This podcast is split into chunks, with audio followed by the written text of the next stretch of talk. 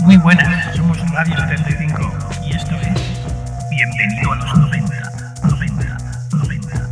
Hola, ¿qué tal amigas, amigos? ¿Cómo estáis? Nuestros fantásticos Radio 75 son los encargados de daros la bienvenida al programa 732. Por cierto, si tenéis una banda y os apetece hacer una intro para Bienvenido a los 90, hacerla. Por favor, hacerla. Enviarme el resultado a bienvenido a los 90 arroba gmail.com, ¿vale? Gracias. God bless the 90s.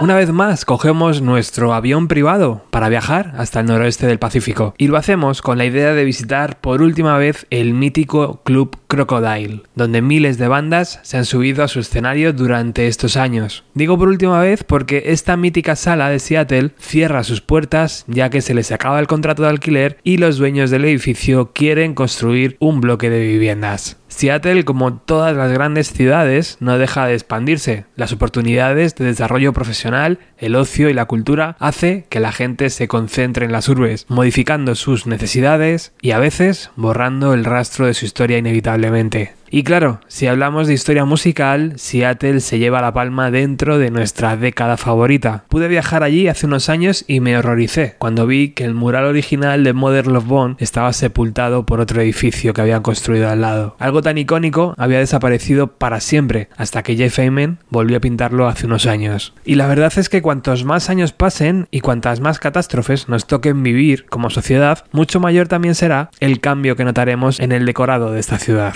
¿Qué os parece si retrocedemos a 1991? En concreto, al día 30 de abril. En el 2200, del cruce de la Segunda Avenida con la calle Blanchard, habría un nuevo club. No fue casual, había que estar ciego para no ver que ese frenesí cultural necesitaba un sitio, y allí estaba Stephanie Dorgan, una joven abogada que transformó el Athens Café, un restaurante griego donde también se ofrecían conciertos, en un local referente tanto para las bandas locales como los artistas que acudían desde otros puntos del país. Stephanie, poco después de abrir el Crocodile, empezaría una relación con el músico Peter Buck de Ren, por lo que podéis imaginar el ambiente musical. Siempre estaban entrando y saliendo músicos de la escena y personajes famosos. El primer directo fue el que ofrecieron The Posies y Love Battery, banda que también estaban en el mítico sello Sub Pop.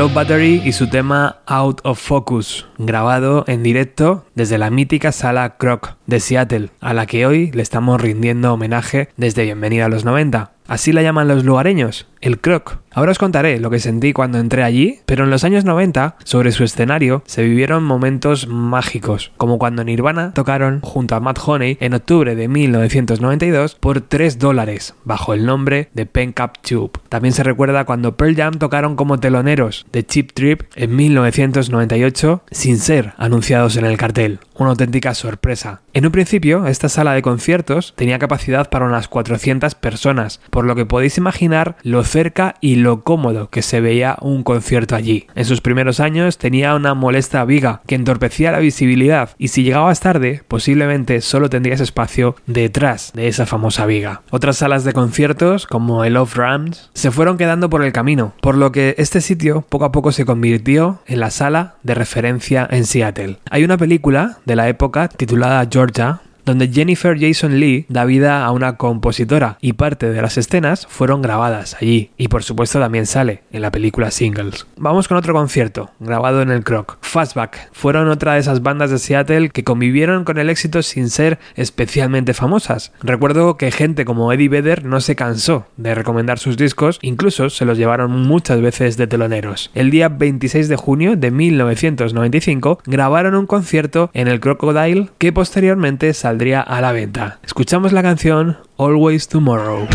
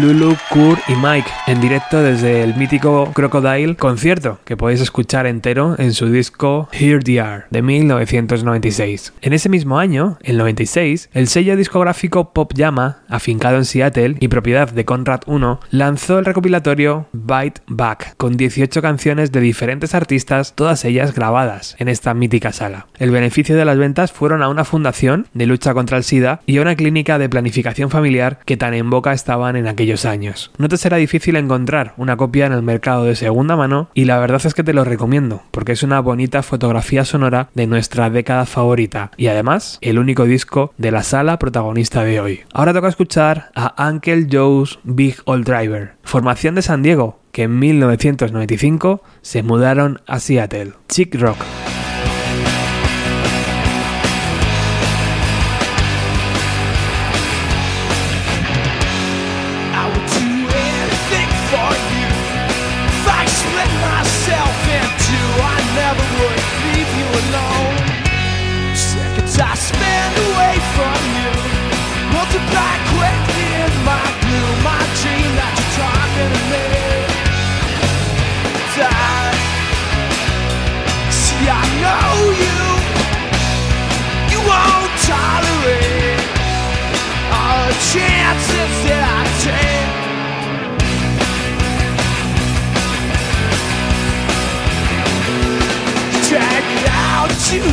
Light, kicking and screaming. I faced up to things that I never could see.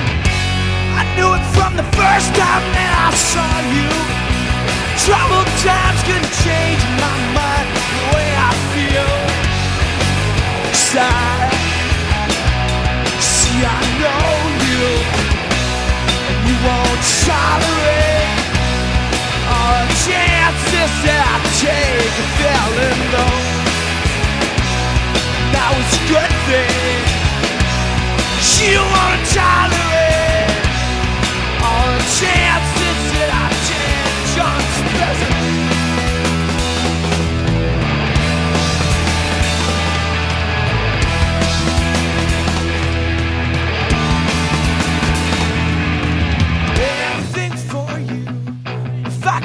myself into I never would leave you alone Seconds I spend away from you multiply quickly.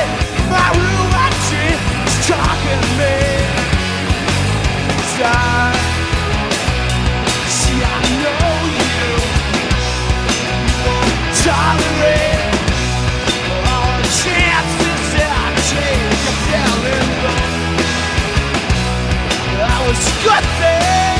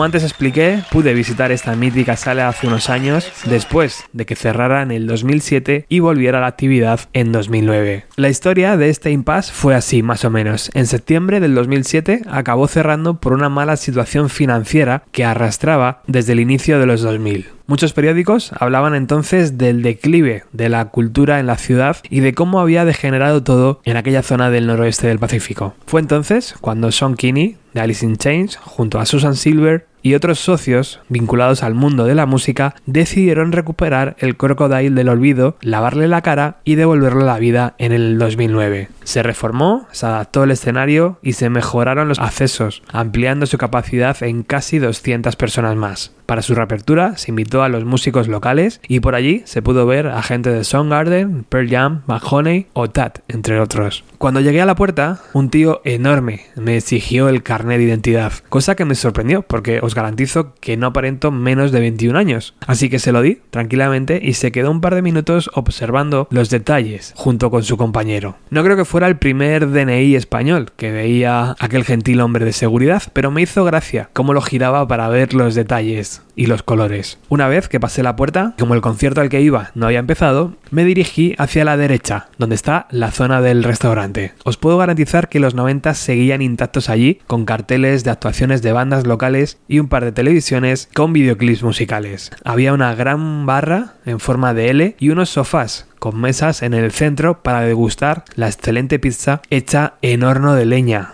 Increíblemente buena. Para que os hagáis una idea, fueron aproximadamente unos 20 dólares, pizza y bebida para dos, en un ambiente genial y único. Bueno, después de recargar energía, tocaba ir a la sala de conciertos, que estaba al otro lado. Volvimos a pasar por el pasillito de acceso, donde estaban mis amigos de seguridad, y nada más entrar, a mano derecha, tenías una larga barra y al fondo el mítico escenario. Aquella noche, los canadienses Mets llenaron de intensidad una sala que estaba repleta. Como podéis imaginar, yo andaba completamente fascinado pensando en la cantidad de música que habían vivido aquellas paredes. Y es que intenté aprovechar al máximo mi estancia en la ciudad. Aquella semana me había sentado a comer con Charles Cross, el biógrafo de Kurt Cobain y editor de la revista de Rocket. Había visto a Soundgarden en un concierto gratuito que ofrecían en, la, en el centro de la ciudad y por supuesto había hecho un tour musical por los sitios míticos. Y ahora, además, estaba allí, en el Crocodile, dispuesto a disfrutar de un concierto en la mejor sala del planeta. Escuchamos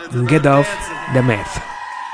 So let's make it happen. Let's do it.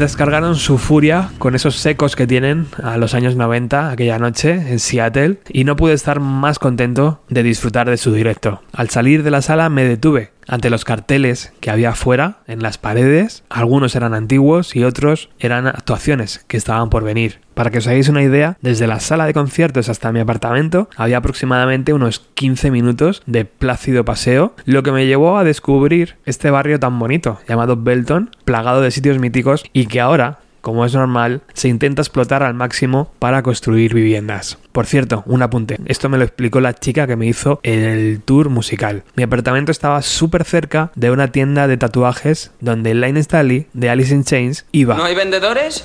Bueno, utilizaré el acorde quiere alguna cosa. ¿Quiere alguna cosa? Seattle me pareció una ciudad súper cómoda para moverte, muy limpia, muy segura y además con un montón de gente joven en sus calles. Era una gozada caminar y perderse y descubrir restaurantes como la taberna de Linda, por ejemplo, o incluso toparte con algún concierto callejero gratuito. Le coges cariño incluso al Space Needle, aunque cueste un riñón comer allí. Y por supuesto también haces un poco de turisteo, ¿no? Te pasas por la primera cafetería de la cadena Starbucks, entras en el mercado, cotilleas en sus tiendas de discos. Pero os digo una cosa, jamás olvidaré un momento súper, súper mágico. Estaba en el Central Saloon, otro de esos bares míticos, con un pequeño escenario, muy cerca de donde estaban las oficinas originales de Sub Pop, y estaba allí tranquilo, viendo un poco el bar, viendo un poco las fotografías, tomando una cerveza, hablando con el camarero, y de repente, cuando giré la cabeza, me di cuenta que fuera estaba lloviendo.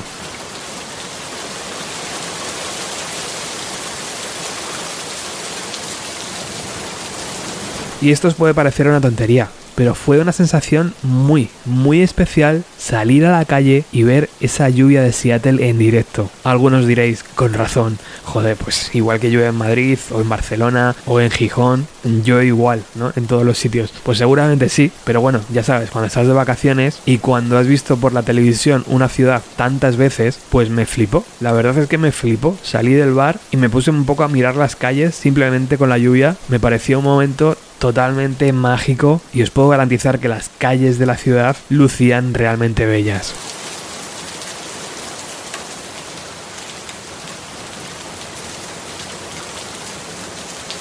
Hay algo muy curioso, ¿no? Cuando estás de vacaciones que como que todo te afecta más o todo como que se graba en tu memoria de una forma diferente, ¿no? Por ejemplo, el sabor de la pizza del Crocodile a mí me pareció que estaba realmente buena, pero seguramente era una pizza muy normal y bueno, el hecho de estar allí pues hace que te que te sepa mucho mejor. Seguramente os ha pasado, ¿no? Otro de esos momentos mágicos que tenemos grabado a fuego en los años 90 fue cuando Matt Season se subieron al escenario del Croc para ofrecer un concierto el día 20 de noviembre de 1994. Barrett Martin, Mike McGrady, John Baker y Len Sally se encontraban dando forma a Bow decidieron salir del estudio, probar las canciones en vivo y ponerse delante de una audiencia pequeña. Vamos a escuchar River of the Sea.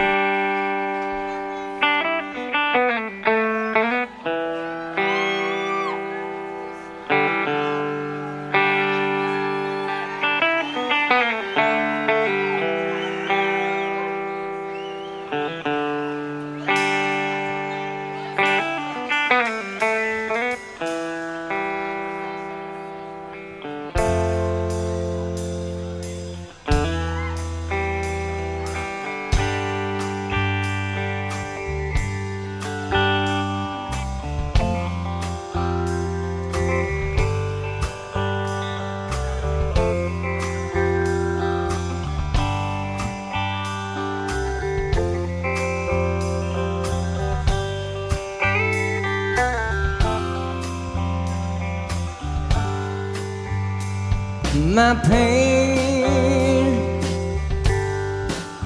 is self-chosen.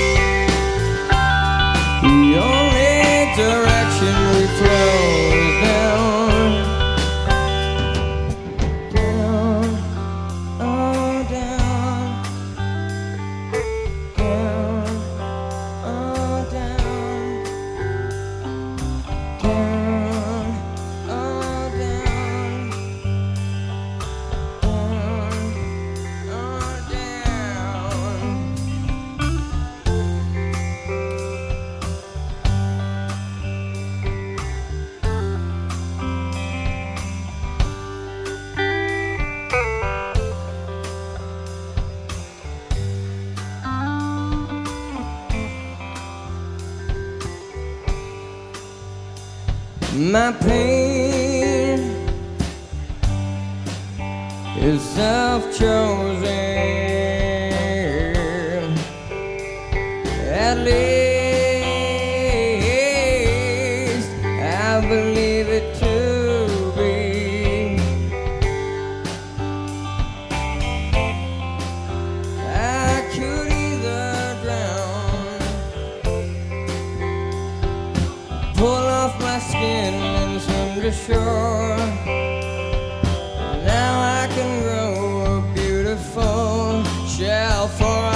See.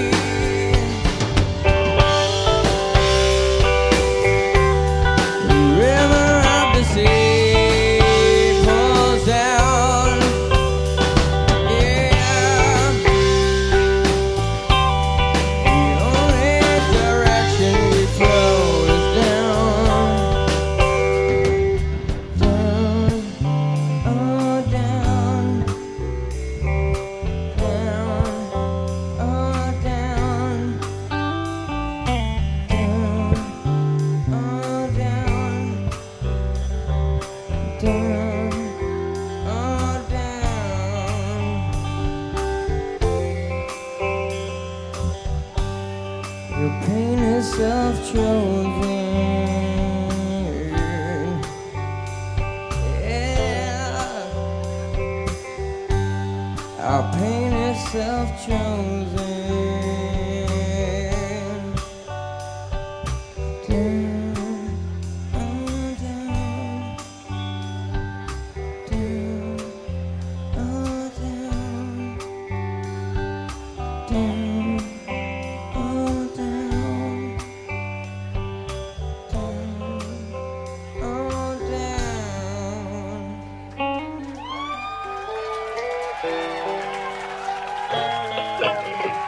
Matt Season actuando en el duro invierno de 1994 en Seattle para unos cuantos afortunados que se dieron cita y que pudieron comprar la entrada. ¿A cuánta gente le hubiera gustado ver a Matt Season aquella noche?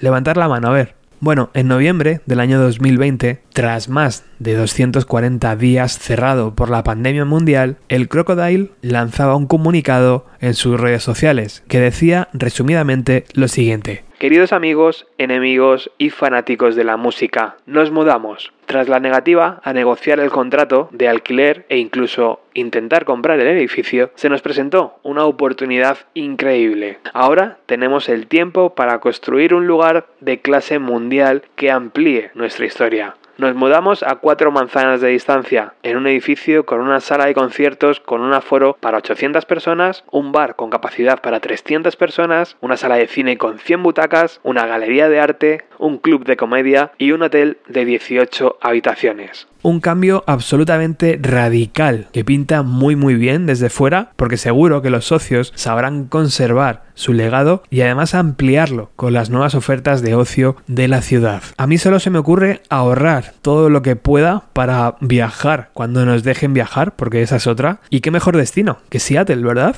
Ellos apuntan que para otoño de este 2021 si todo va bien, tienen idea de reabrir sus puertas y que regresen los conciertos, por lo que puede ser un buen momento para volver a ver la lluvia de Seattle. Hay unas cuantas bandas de este recopilatorio llamado Bite Back que estamos escuchando hoy que no han sonado. Por ejemplo, The Pickets, The Minus Five, Girl Travel, The Walkabouts, Citizens Utilities, Gas Huffer, Steel Wool, Bull to Spill, Young Fresh Fellows, Flop o de Spinanes. No os preocupéis porque seguiremos en próximos programas pinchando este disco y subiré también a nuestras redes sociales fotografías para que podáis ver cómo luce su portada. Pero quiero cerrar esta emisión número 732 de la historia de Bienvenido a los 90 con dos bandas que todos conocemos. The Presidents of the United States of America, que lograron un éxito masivo con su primer disco, y Mad Honey, una de las bandas referentes de Seattle. ¿Y tú? ¿Has estado también en el Crocodile? Déjame tu experiencia en los comentarios de iVoox. Muchísimas gracias por escuchar, por compartir y por apoyar este programa. Es un lujo cuando uno se va a las estadísticas de iVoox y ve que Bienvenido a los 90 está entre los 500 podcasts de España 500 podcasts, que sí que son muchos, pero para mí es un orgullo estar entre dentro de esos 500 y luego cuando filtramos por música alternativa, os digo que ahora mismo, a día de hoy, cuando estoy grabando este programa, en la posición 1 está El Sótano de Radio 3, en la posición 2 está 180 grados de Radio 3, en la posición 3 está Turbo 3 de Radio 3 y en la posición 4 está Bienvenido a los 90. O sea, espectacular, espectacular el trabajo que hacéis siguiendo el programa, escuchándolo y mandando vuestro apoyo. O sea, estos datos son gracias a vosotros. Es una pasada, es una pasada estar en ese puesto. Y además estamos con los recursos totalmente limitados. Quiero decir, no hay ninguna marca detrás, únicamente los patrocinadores, que son los propios oyentes, los que se mojan, los que ponen la cantidad que ellos quieren, mes a mes, los que se pueden dar de baja cuando quieran, los que se pueden unir cuando quieran también. Es una pasada. No tengo palabras, chicos y chicas. Únicamente que sepáis que cuando veo estos datos me empujáis a seguir trabajando y trabajando para crear mejor contenido. Venga, me voy, no me enrollo más. Los Presidents y Matt Honey para cerrar este 732. Gracias por estar al otro lado. Chao.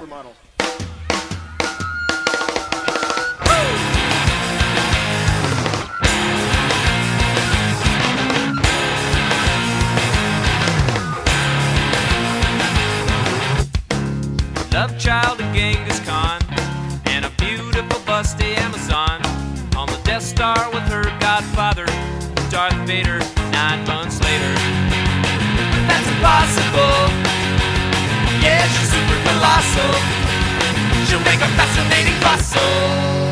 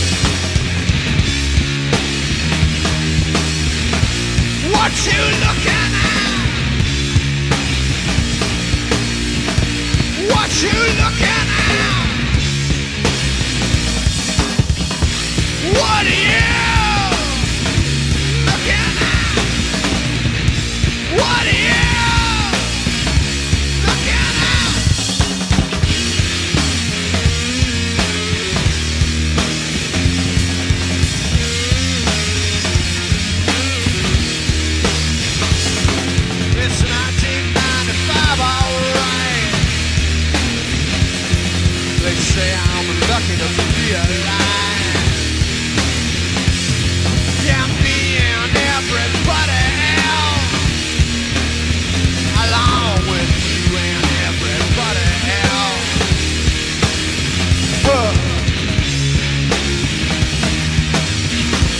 What you looking at?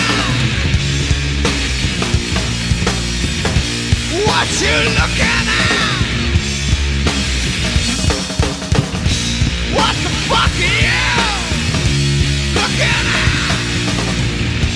What are you?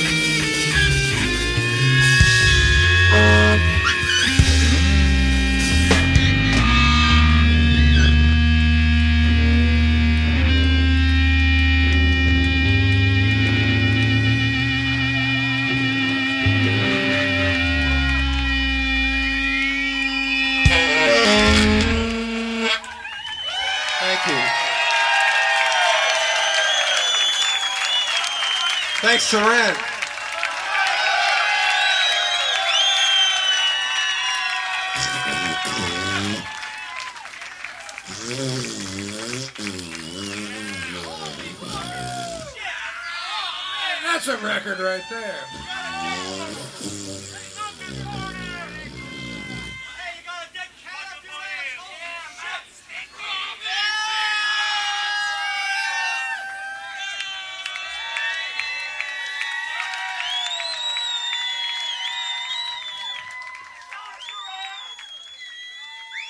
Hola, soy Kurt Cobain of Nirvana. Los 40 me gustan más.